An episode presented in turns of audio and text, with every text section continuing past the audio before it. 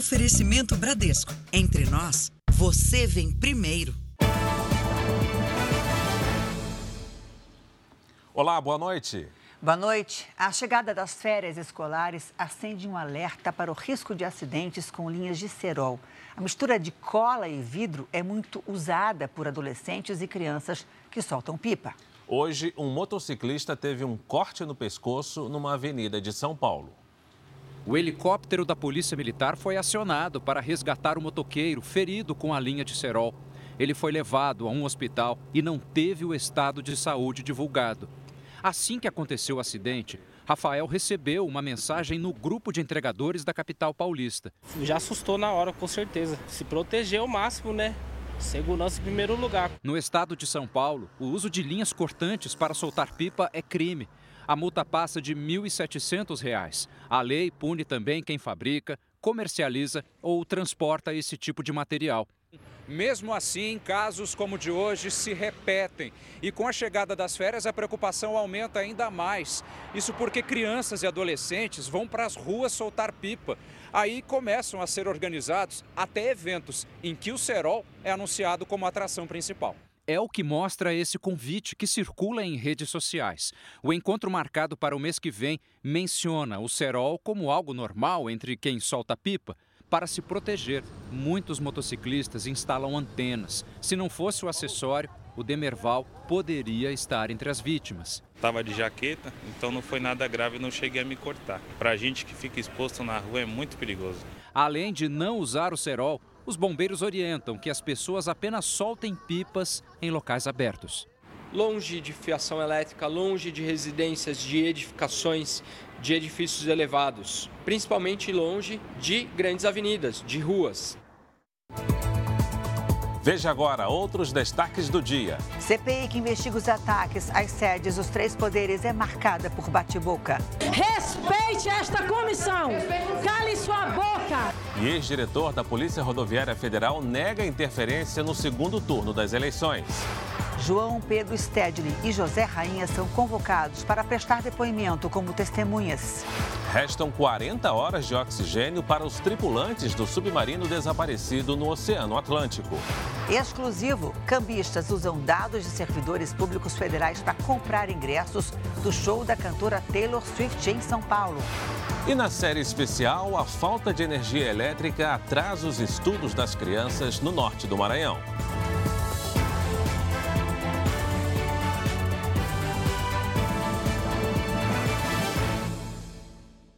Oferecimento: Bradesco. Nunca execute arquivos enviados por e-mail ou mensagem.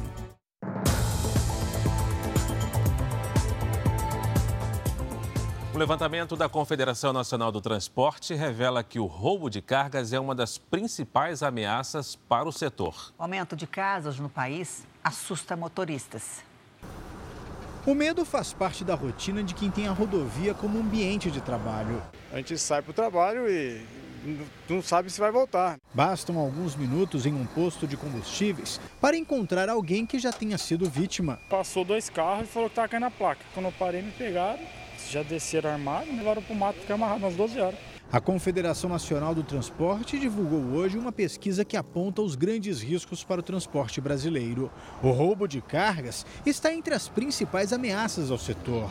Aqui nós estamos falando do crime organizado tem crescido muito em sua atuação. O número de roubo de cargas no Brasil ele é crescente. A malha rodoviária do Brasil tem mais de 75 mil quilômetros de extensão. Por isso, muitas vezes as viagens duram vários dias. O jeito é dormir no meio da estrada. Os motoristas, às vezes, escolhem pátios de postos de combustíveis, achando que aqui dentro eles estão mais seguros. Mas, segundo especialistas, esses são os lugares mais perigosos. Toda vez que a gente está parado num posto, né, para fazer o nosso pernoite, a nossa refeição, a gente está exposto. Fábio coordena uma frota de 50 caminhões. Ele mostra que as transportadoras investem em novas tecnologias para tentar diminuir o número de assaltos. Aqui nós temos quatro câmeras que funcionam em tempo real, né, online, e a gente tem o processo de rastreamento. Mesmo com toda essa tecnologia embarcada, ainda estamos suscetíveis a, a roubo, ao crime organizado. A Polícia Civil investiga o suposto sequestro de um homem levado por traficantes no Rio de Janeiro. Um policial militar que estava com a vítima conseguiu escapar. Com a blusa rasgada e pedindo socorro. Foi assim que o policial militar que estava de folga foi encontrado. Ele conseguiu escapar de traficantes de manguinhos na zona norte do Rio. O amigo dele havia sido levado pelos criminosos para o interior da comunidade. Uma grande operação foi montada para resgatar o homem. Policiais civis e militares participaram da ação, que contou com o apoio do helicóptero e um blindado. Houve tiroteio.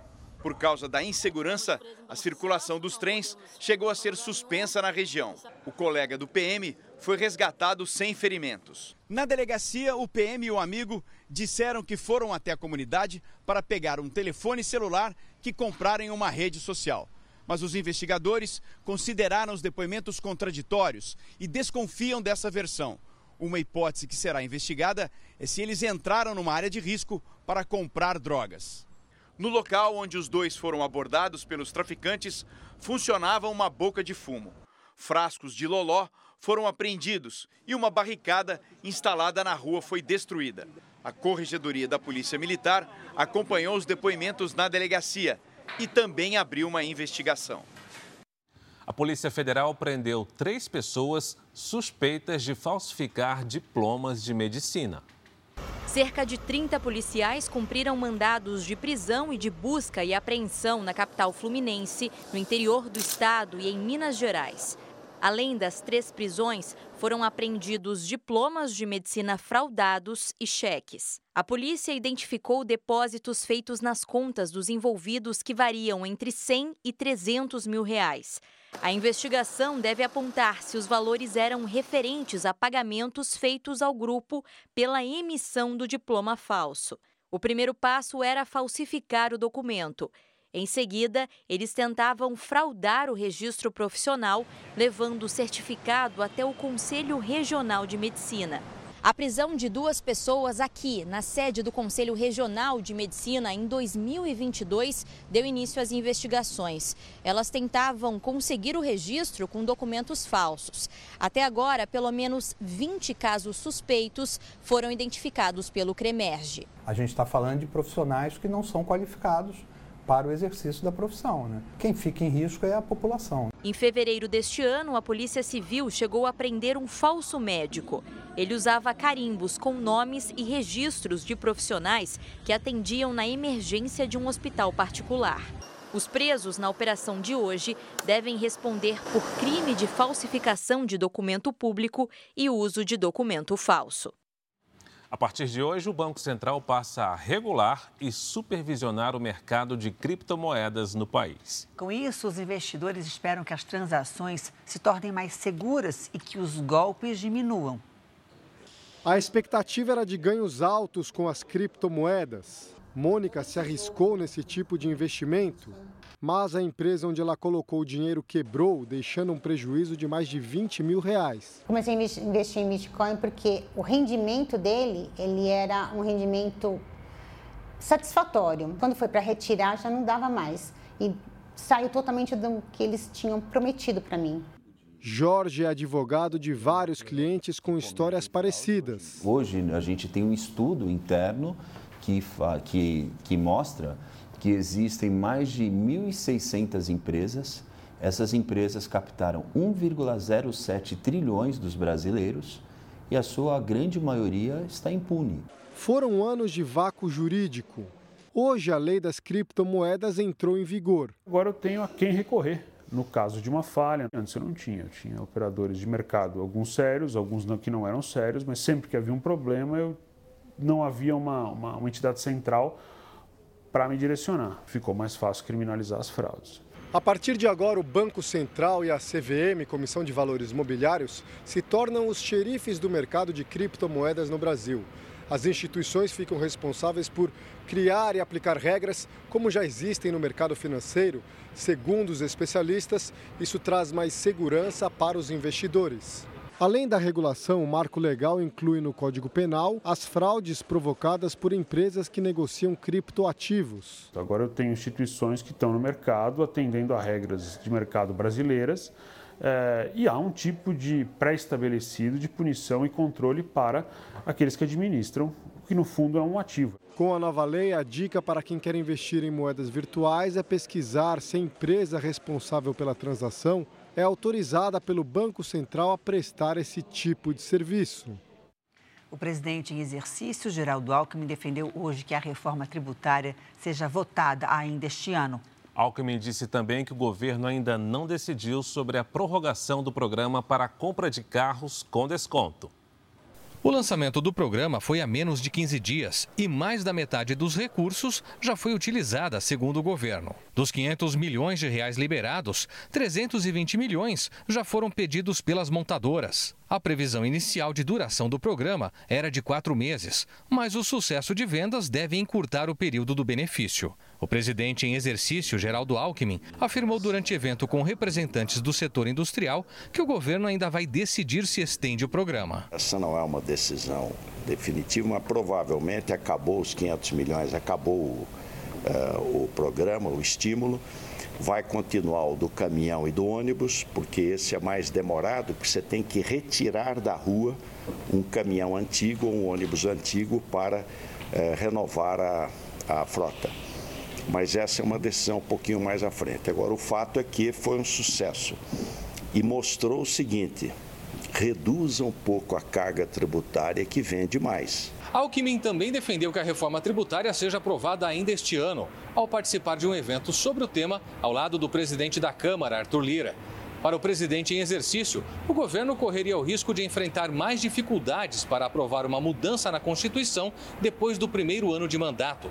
Lira prometeu levar o texto ao plenário da Câmara já na primeira semana de julho. A minha obrigação e meu compromisso de pautar a reforma tributária no plenário que é a casa e o órgão soberano da Câmara dos Deputados, na primeira semana do mês de julho. Será um acontecimento que eu espero seja histórico para esse país, com um grau de amadurecimento desse tema. Agora há pouco, o Ministério do Desenvolvimento, Indústria, Comércio e Serviços anunciou que vai publicar uma portaria para prorrogar por mais 15 dias a exclusividade de venda de carros com desconto para pessoas físicas. Já as compras de caminhões e ônibus por pessoas jurídicas serão liberadas a partir de amanhã. A comissão parlamentar que investiga os atos de 8 de janeiro ouviu hoje o ex-diretor-geral da Polícia Rodoviária Federal, Silvinei Vasques. Ele foi o primeiro a prestar depoimento à CPMI. Vasques era o responsável pela corporação durante o segundo turno das eleições do ano passado. Silvinei Vasques negou ter orientado operações direcionadas da Polícia Rodoviária Federal no Nordeste, no segundo turno das eleições, para impedir que eleitores do então candidato Lula pudessem votar. Não existe até o presente qualquer registro, uma investigação da Polícia Rodoviária Federal, inclusive também sendo investigado pelo MPF e pela Polícia Federal, o registro de qualquer cidadão brasileiro qualquer cidadão brasileiro, apenas um, que deixou de votar no dia 30 pelo um trabalho de fiscalização da Polícia Rodoviária Federal. A relatora contestou a afirmação. Nas ordens de serviço, elas são muito claras. Houve um direcionamento para o Nordeste brasileiro. Um volume inicial, onde foi apresentado de 500 mil reais de extra, chegou a mais de 3 milhões de pagamentos de diárias, aonde foi totalmente direcionado esse valor, 99 para os estados da região Nordeste brasileira. Durante a sessão, houve bate-boca entre parlamentares, quando a relatora perguntou ao ex-diretor-geral da PRF sobre um processo de suposta agressão a um frentista. Eu não vou permitir que um depoente venha para cá e tente tripudiar sobre esta relatoria. Fiz uma pergunta de forma clara, de forma direta. É isso que não é Eu espero que ele responda. E nem vou aceitar que parlamentar nenhum aqui tente cessear minha voz. Vai gritar em outro lugar, aqui não, deputado. Vai gritar em outro lugar, aqui não. Respeite esta comissão. Cale sua boca. Respeite a comissão. Cale a boca. Um acordo entre governistas e oposição permitiu a aprovação das convocações do ex-ministro do Gabinete de Segurança Institucional, general Gonçalves Dias, e do ex-diretor adjunto da Agência Brasileira de Inteligência, Saulo Moura da Cunha. Os depoimentos dos ex-integrantes do governo do presidente Lula vão ser realizados no segundo semestre. O plano de trabalho da comissão prevê investigar primeiro os atos que aconteceram antes do dia 8 de janeiro. Também foi aprovada a convocação do coronel Jean Lawande Júnior, que teria tido conversas com teor supostamente golpista com o ex-ajudante de ordens do ex-presidente Jair Bolsonaro, o tenente-coronel Mauro Cid. O presidente Lula está na Itália na terceira viagem à Europa desde que assumiu o governo. Nossos enviados especiais a Roma, Ricardo Voloquita e Denise Odorice, acompanham a visita ao país. O presidente foi recebido no aeroporto e seguiu para o hotel. O primeiro compromisso foi com o sociólogo Domênico Di Masi, que visitou Lula na prisão em 2019. Masi falou que o presidente brasileiro é um amigo e que eles trataram de assuntos como o conflito no leste europeu. Segundo Masi, Lula tem trabalhado pela paz. O presidente lavora muito pela paz. O presidente não falou com os jornalistas. Esta é a terceira viagem do presidente Lula à Europa neste mandato. Aqui em Roma, ele se encontra com autoridades italianas e trata de temas como o comércio com a União Europeia e a guerra na Ucrânia.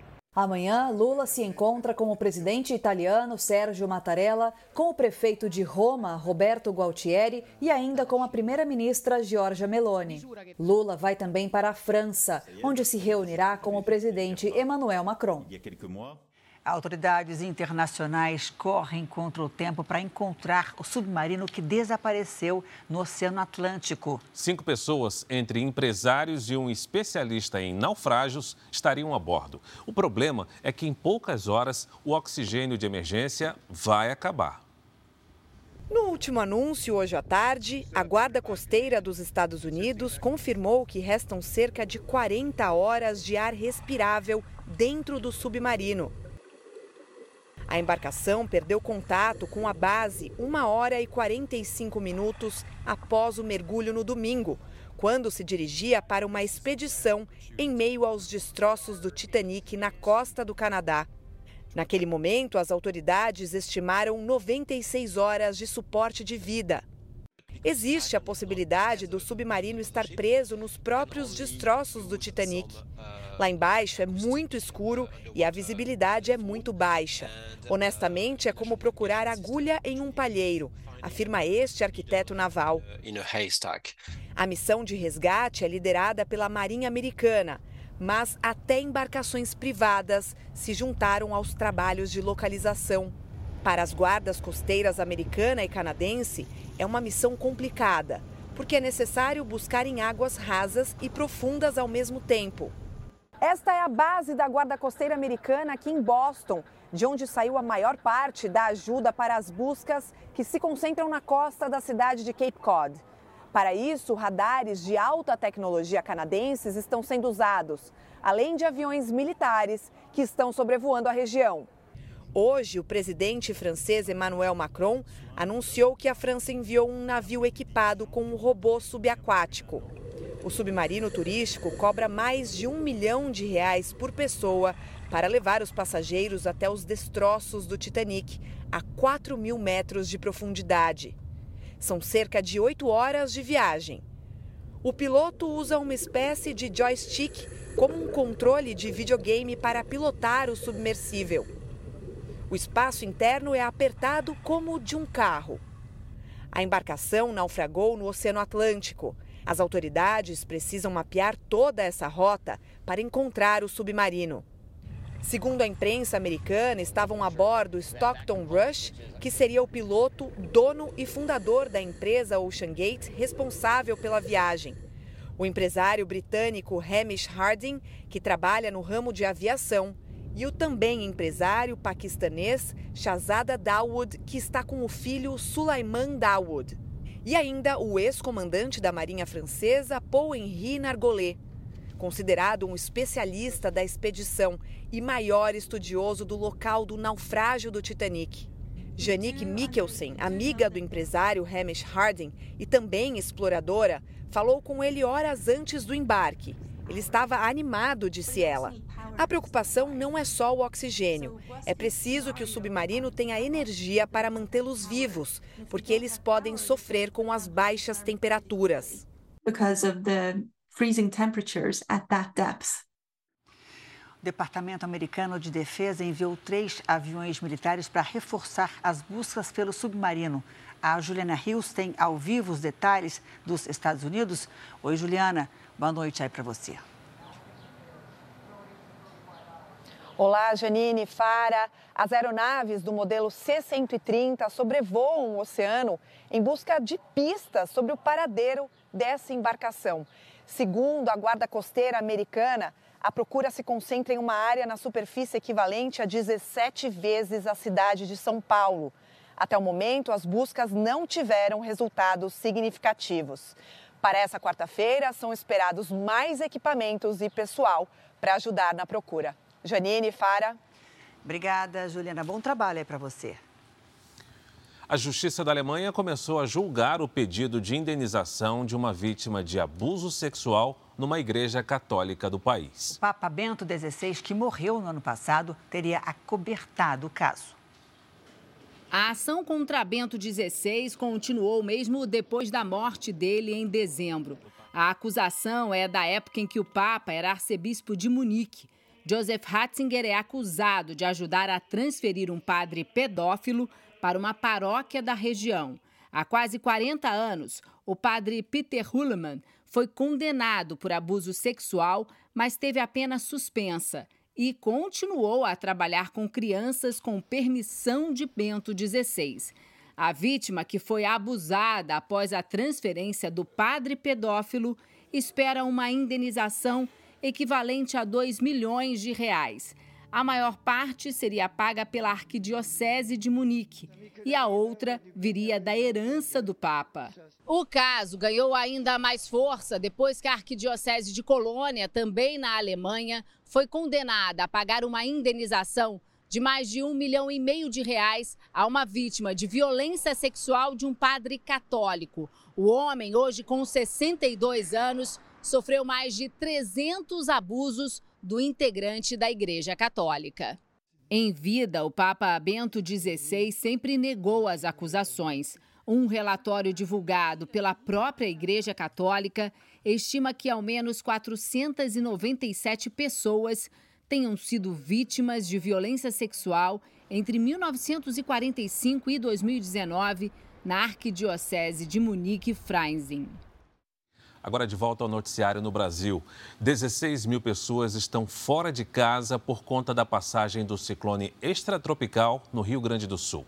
Agora à noite foi confirmada a localização do corpo de mais uma vítima no litoral norte do estado. Com isso, subiu para 16 o número de mortos. Recomeçar não é fácil.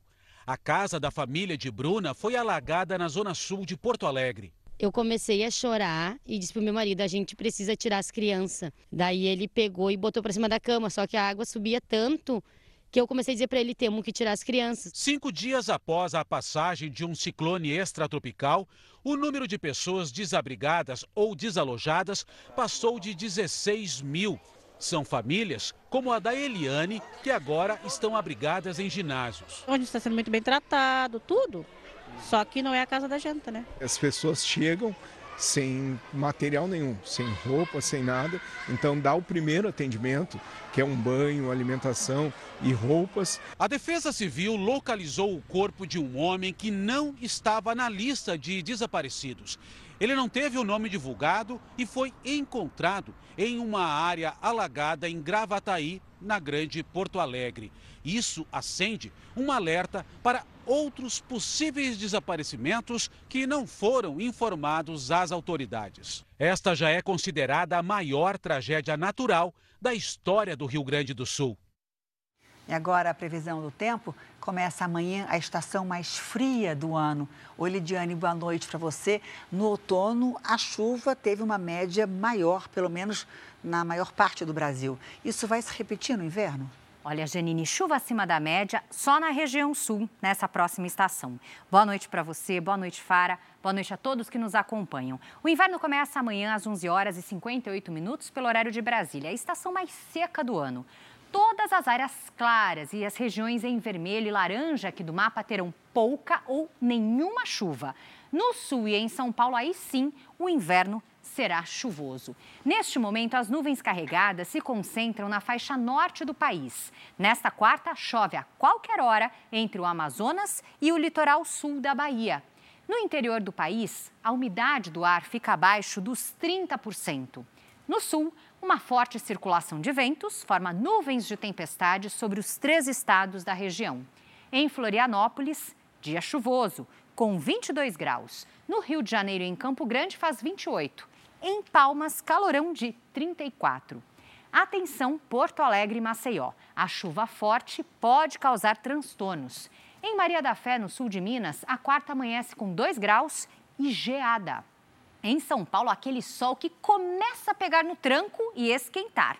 À tarde faz 23. Vamos então ao Tempo Delivery. O Jorge é de Marataízes, no Espírito Santo, Lidiane. Vamos lá, Fara. Jorge, seja bem-vindo aqui ao Tempo Delivery. Olha, a vantagem de estar perto do oceano é que a umidade do ar não fica tão baixa, mesmo com uma sequência de dias com tempo firme. Nesta quarta faz até 24, na quinta 25 e na sexta ainda mais quente, 26. Peça também Tempo Delivery com a hashtag você no JR pelas redes sociais. Janine, Fara, bom inverno para todos. O inverno é bom porque a gente usa um casaquinho bonitinho e fica charmoso. Verdade. Obrigada, Lídia. Até amanhã. Até amanhã. Tchau, Lídia. O ministro Alexandre de Moraes, do Supremo Tribunal Federal, afirmou que o problema das big techs é a total ausência de transparência e a falta de regulamentação. A declaração foi dada em um fórum internacional sobre justiça e inovação. Para o ministro, é necessário desfazer a ideia de que a internet é terra de ninguém ele destacou que a liberdade de expressão não pode ser usada para a prática de atividades ilícitas. Se no mundo real as empresas de comunicação, eh, de mídia, de publicidade eh, fizessem 10%, 1%, 10% já é demais, 1% do que as grandes plataformas, as big techs fazem na utilização de algoritmos, elas todas estariam sendo responsabilizadas civil penalmente. A seguir, Comissão de Assuntos Econômicos do Senado aprova a desoneração da folha de pagamento. Servidores públicos federais têm dados usados por cambistas na compra de ingressos para os shows da cantora Taylor Swift em São Paulo. E ainda hoje, uma ilha ao norte do Maranhão, em meio ao Oceano Atlântico, onde não há energia elétrica disponível o dia todo para os pescadores que moram aqui.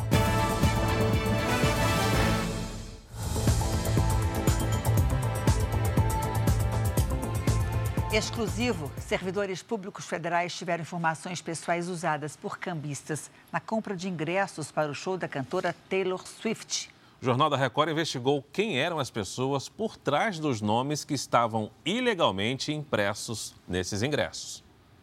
Graziele é servidora federal. O nome dela apareceu em um dos ingressos do show da cantora americana Taylor Swift.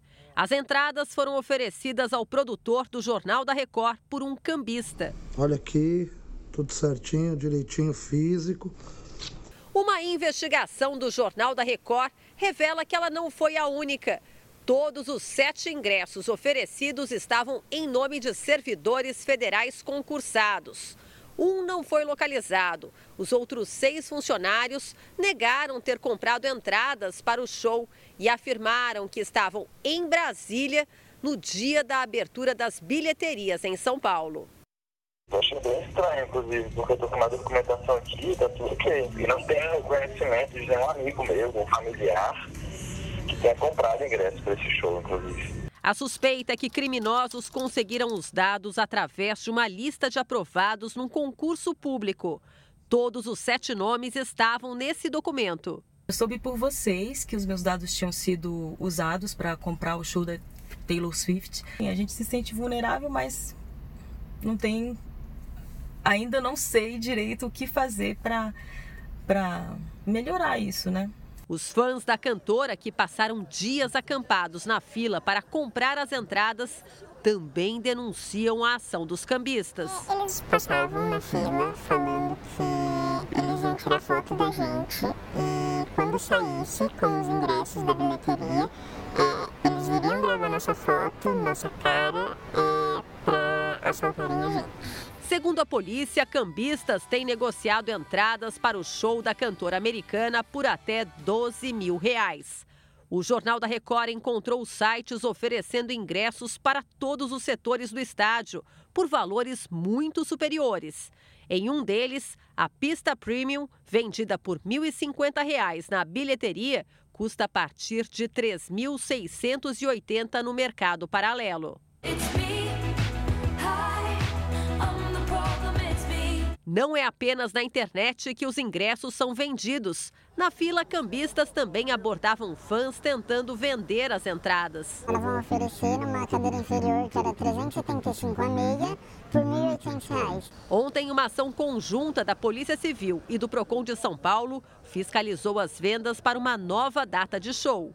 25 pessoas foram levadas para a delegacia onde prestaram depoimento e foram liberadas. Não tem nem por que fazer ingresso nominal, porque na verdade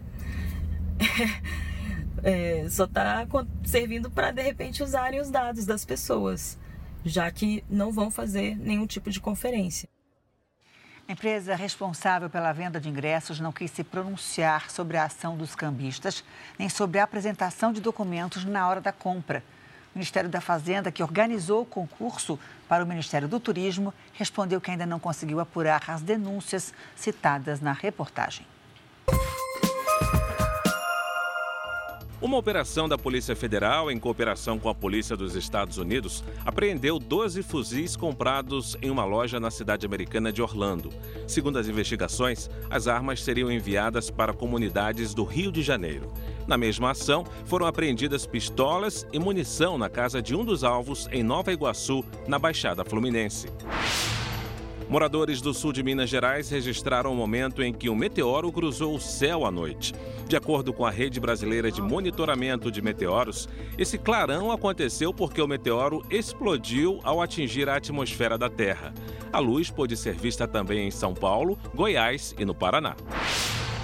As 19 estações do metrô do Recife foram fechadas hoje por causa do rompimento de cabos da rede elétrica. Houve explosões, fumaça e correria os passageiros precisaram andar sobre os trilhos.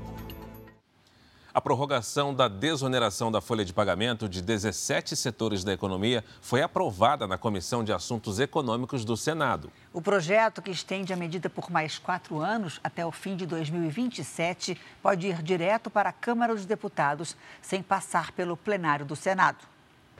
A desoneração da folha de pagamentos permite às empresas dos 17 setores que mais empregam no Brasil a substituição da contribuição previdenciária de 20% sobre os salários dos empregados por uma alíquota sobre a receita bruta, que varia de 1 a 4,5%. Ao todo, os 17 setores empregam diretamente quase 9 milhões de pessoas. Se não fosse pela desoneração, mais de 1 milhão e 600 mil empregos não teriam sido gerados entre 2018 e 2022. A medida está prevista para chegar ao fim em 31 de dezembro deste ano. Durante a análise da prorrogação na Comissão de Assuntos Econômicos do Senado, o líder do governo na casa, senador Jacques Wagner, argumentou que o Ministério da Fazenda vai apresentar no segundo semestre uma proposta de desoneração da folha de pagamentos para mais setores da economia. Vamos garantir os 17, que é só uma prorrogação, e se vier algo mais palatável, mais abrangente, nós vamos votar e, evidentemente, vai ficar nulo de pleno direito o que nós estamos votando hoje. O autor do projeto, o senador Efraim Filho, também defendeu a liberação o quanto antes para que o projeto seja aprovado no começo do próximo semestre na Câmara dos Deputados. Esse é um imposto burro, ele é equivocado, ele passa uma mensagem equivocada, veja só. Ele diz: quanto mais empregos eu gerar, mais impostos eu vou pagar. Isso está errado. Era para ser o inverso: quanto mais empregos eu gerar, menos impostos eu vou pagar pagar. O texto foi aprovado pela Comissão de Assuntos Econômicos. Se pelo menos nove senadores não apresentarem recurso nos próximos cinco dias úteis para que a proposta seja analisada pelo plenário do Senado, o projeto que prorroga a desoneração da folha de pagamentos vai direto para análise da Câmara. A comissão também começou a votar o projeto do novo marco fiscal. O relator, senador Omar Aziz, retirou do limite de gastos as despesas da União com o Fundeb, com o Fundo Constitucional do Distrito Federal e com as áreas de ciência, tecnologia e inovação. A CPI que investiga o movimento dos Sem Terra convocou o militante José Rainha para prestar esclarecimentos na condição de testemunha. José Rainha é um dos líderes da Frente Nacional de Lutas. Os parlamentares também aprovaram a convocação de João Pedro Stedley, líder do Movimento dos Trabalhadores Rurais Sem Terra. As datas dos depoimentos ainda não foram marcadas. O pedido para a convocação do ministro da Casa Civil, Rui Costa, foi retirado de pauta. Outras nove convocações foram transformadas em convites. A diferença é que testemunhas convocadas são obrigadas a comparecer. Já os convidados e investigados têm o direito de não participar. A CPI do MST investiga invasões de propriedades realizadas neste ano. A poupança perdeu cerca de 100 bilhões de reais no ano passado e um dos motivos é o baixo rendimento, assunto para Patrícia Lages, que já está aqui com a gente. Oi, Patrícia, boa noite para você.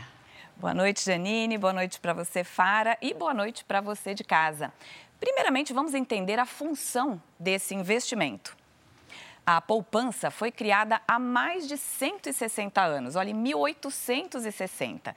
E hoje ela cumpre uma função social, pela facilidade, porque não há um valor mínimo para depositar e também por ser isenta de taxas, pela segurança, porque praticamente não há riscos, e pela alta liquidez, que significa poder sacar o dinheiro a qualquer momento. Agora, falando de rendimento, quando a Selic está acima de 8,5%, como é o caso deste momento, o rendimento da poupança é de 0,5% mais a TR, que é a taxa referencial. Porém, nos três primeiros meses de 2023, ela perdeu para a inflação. Ou seja, quem deixou o dinheiro na poupança perdeu poder de compra. Tá, Patrícia, então quais são as opções? As opções com mais rendimento, mas também com segurança. Fazer render um pouquinho mais, né, Claro, Janine? né? pois é. A gente vai ver aqui um comparativo com opções que oferecem a mesma garantia. A poupança é assegurada pelo FGC, que é o Fundo Garantidor de Créditos, assim como os CDBs e as LCIs, além de outros investimentos de renda fixa.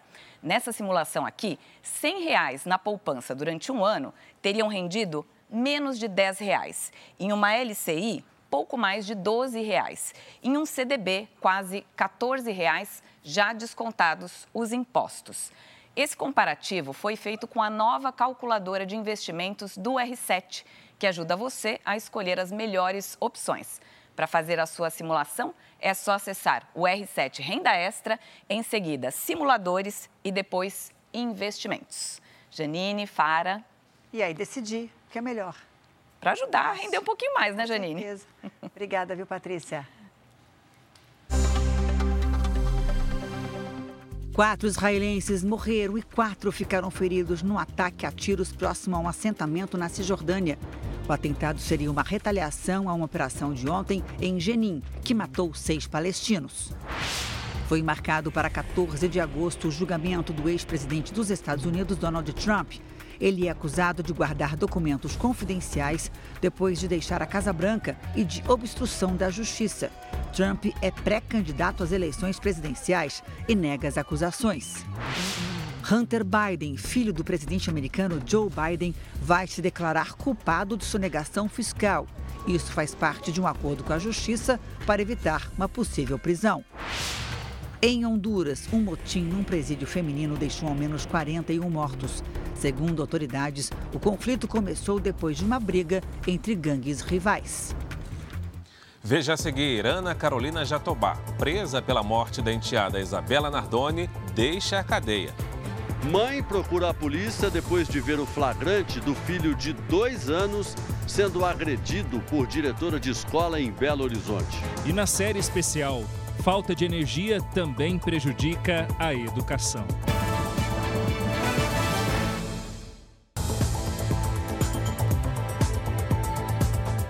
A professora de uma escola em Minas Gerais acusa a diretora de agredir o filho dela. A criança estudava na mesma escola em que a mãe dava aulas. Numa mensagem enviada à nossa produção, a suspeita disse que não vê gravidade nas imagens que foram registradas por uma câmera de segurança. Ainda abalada, a mãe prefere não se identificar. Ela pediu demissão da creche depois que viu a cena do filho de dois anos ser agredido pela diretora. Uma pessoa apertando, batendo na porta com todos os seus colegas olhando. Na gravação, a diretora da escola dá três tapas na porta, entra na sala e arrasta a criança pelo braço. Pela imagem, ela parece gritar com o menino. Depois aponta o dedo para a turma e sacode o aluno várias vezes. A cena termina com a criança abraçando um coleguinha. A gravação de 22 de maio foi encaminhada agora com exclusividade para a Record TV. Agredir, corrigir? E eu falei isso para ela, você é uma gestora. Procurada, a diretora se manifestou por mensagem de áudio. Essa imagem que elas têm aí Fui eu que disponibilizei para a polícia. Eu falei com ele que não foi nada demais. A diretora contou que o menino teria mordido um colega. Por isso, ela teria agido daquela maneira para que as crianças fizessem as pazes. Ao sair da escola, a mãe procurou a polícia, fez um boletim de ocorrência e denunciou a diretora por agressão física e verbal. A diretora ainda não prestou depoimento. O conselho tutelar foi acionado. Nós estamos aguardando a diretoria de educação tomar providência, né? E o processo que está sendo instaurado lá, investigado pelo juizado especial criminal. Que as autoridades né, sejam firmes, porque não pode mais existir coisas assim. Em nota, a Secretaria de Educação de Belo Horizonte informou que vai realizar ações pontuais para qualificar o trabalho da direção e das funcionárias da escola. Informou ainda que vai se reunir com a família da criança e com a diretora. A Justiça concedeu liberdade a Ana Carolina Jatobá. Ela estava presa desde 2008 pela morte da enteada. Ana Carolina Jatobá saiu agora à noite da penitenciária de Tremembé, que fica no interior de São Paulo. Ela foi condenada a 26 anos de prisão e cumpria a pena há 15 anos. Em 2010, ela e o ex-marido Alexandre Nardoni foram julgados pelo assassinato de Isabela Nardoni, na época com 5 anos. Alexandre foi condenado a mais de 30 anos de cadeia. Começou no Rio de Janeiro o julgamento do acusado de matar a empresária Cecília Haddad na Austrália em 2018. O engenheiro Mário Marcelo Santoro era namorado da vítima. Investigações da polícia australiana apontam que o réu teria asfixiado e jogado o corpo da empresária em um rio. O Fórum Brasileiro de Segurança Pública acontece pela primeira vez em Belém, no Pará. Uma das questões debatidas é a participação do crime organizado no garimpo. O evento reúne secretários estaduais de segurança, além de pesquisadores e representantes da sociedade civil. Um relatório do Ministério da Justiça mostra que quase 50 mil pessoas pediram refúgio no Brasil em 2022. A maioria veio da Venezuela e de Cuba. Segundo dados da ONU, cerca de 108 milhões de pessoas deixaram os países de origem ou se deslocaram internamente para fugir da pobreza, violência e de catástrofes naturais no ano passado. O presidente da CPI, que investiga a manipulação de resultados no futebol, deputado Júlio Arcoverde, do PP do Piauí, defendeu hoje mudanças nas regras das apostas. A ideia é seguir o modelo francês que não prevê apostas em cartões, escanteios e pênaltis. Além de punições, a CPI deve propor projetos de regulamentação e fiscalização das apostas.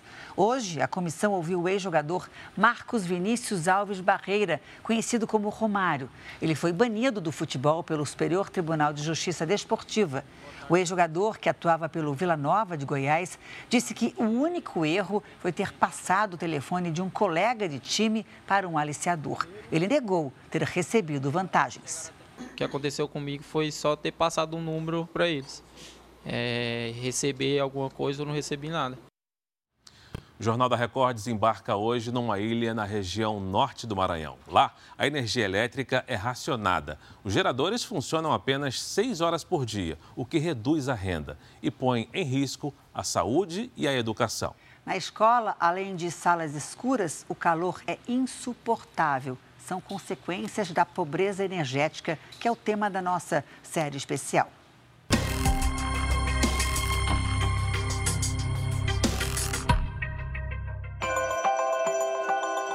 Norte do Maranhão, uma ilha onde crianças estudam no escuro. O posto de saúde não consegue guardar vacina e os moradores se sentem esquecidos.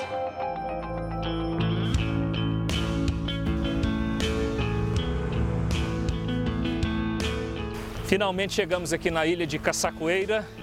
Levamos pouco mais de seis horas desde São Luís para cá. Desembarcamos à tarde e fomos direto para a única escola que existe aqui. Queremos saber como os alunos fazem para estudar.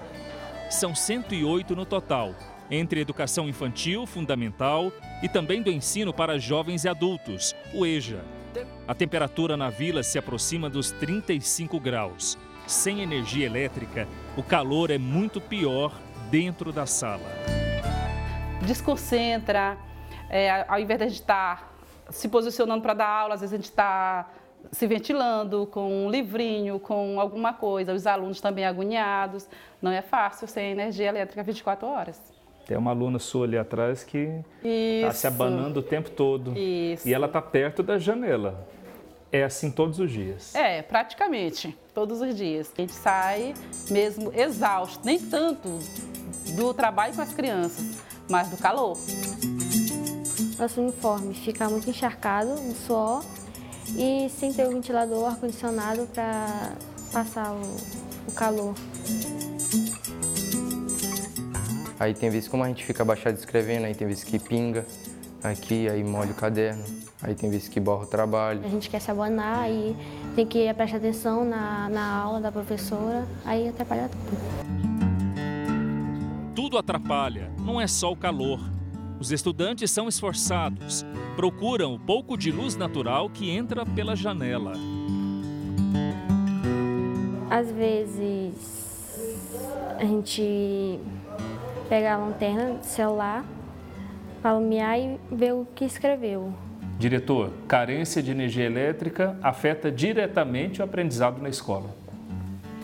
Olha, posso que afeta sim. O aluno do sétimo ano, já chegando para o oitavo, ele tem que estar com o aprendizado já bem esclarecido, mas às vezes ele fica um pouco é, para baixo nas atividades e nas notas também do, das atividades avaliativas. A falta de energia contínua atrasa a comunidade. O laboratório de informática jamais existiu na escola. Como que você aprende a mexer com o computador se na sua escola não tem? É, aí não tem como, né? Quando tem algum, algum trabalho que precisa ser pela internet, aí a gente não faz, deixa de fazer na escola para fazer em casa, por causa da internet. Usando celular? Sim. Muitos alunos nem sequer tentam sair da ilha para seguir com os estudos. A Associação dos Moradores estima em 60% a permanência dos jovens. Eles escolhem continuar aqui no ciclo da pesca por receio de disputar espaço com quem vive na cidade. Desde o início da ocupação oficial há quase 200 anos, a principal atividade econômica na ilha de Caçacoeira é a pesca. Seu Arlindo, pretinho, resume bem a dependência do ofício que herdou do pai e do avô. É sobrevivência, é sobrevivência. Essa aqui é, é nosso pai e nossa mãe. Alguns vivem da aposentadoria, outros do Bolsa Família, porque o peixe nem sempre é farto. 400, 500 reais em média é a renda mensal do pretinho. Isso equilibrando como dá, o que consegue no mar e o armazenamento possível sem energia elétrica. Senhor Arlindo, se tivesse energia elétrica o dia inteiro, o senhor acha que vocês conseguiriam faturar mais com Com certeza, porque a gente guardava, agasalhava. A histórica falta de energia elétrica vem minando os ganhos da gente da vila. Reduz a renda e a saúde da população fica ameaçada. Vacina não tem como armazenar. Durante a tarde, os moradores vêm até aqui. Mas se acontece alguma emergência fora de hora. É atender após a meia-noite. Aí não tem energia para fazer um socorro imediato. Aí se locomove até aqui o posto médico, pega o material e vai até a casa das pessoas. É a luz de velas, a lanterna, a faróis, pequenos faróis, né? Procuramos a Prefeitura de Curupuru e o governo do Maranhão, que não responderam. A Equatorial, empresa responsável pela distribuição de energia elétrica na região, afirmou em nota que a ilha de Caçacoeira está incluída num projeto que prevê sistema de energia limpa e renovável para atender duas mil famílias no litoral maranhense. A conclusão está prevista para o fim deste ano. Quem mora na ilha desconfia. A sensação é de esquecimento, que nós somos, de certa forma, anulados. Gestões passam e repassam e a coisa não acontece, fica somente na promessa.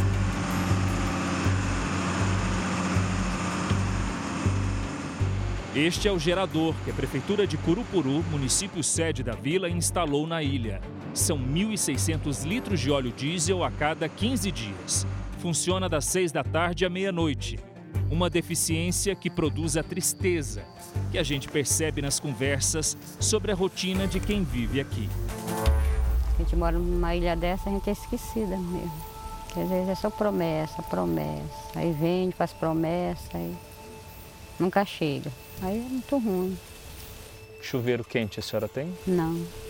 Banha mesmo na bacia, na cuia mesmo. Não tem chuveiro não. Água fria? Água fria. Máquina de lavar? Também não tem. Ferro de passar? Também não tem. Mesmo com energia à noite? Não tem. Mãe de quatro, avó de nove, Dona Deusa, como prefere ser chamada, tem 56 anos e mora na ilha há 43. A lamparina a acompanha desde moça, nos momentos em que os sonhos tornam a vida mais bonita. Dona Deusa, faz falta para a senhora, como mulher, ter energia elétrica para essas horas de cuidar de si, de se embelezar? Faz. Faz falta. Por que não dá para ver direito? Não dá pra gente ver direito na lamparina. O que, que a senhora ia fazer se tivesse energia aqui o tempo todo? Se tivesse, eu ia comprar uma, uma pintura bacana para primeiro se pintar, ficar bonita.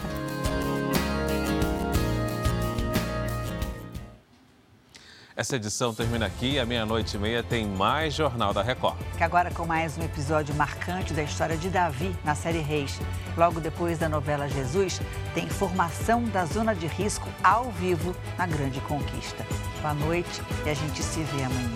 Uma excelente noite para você.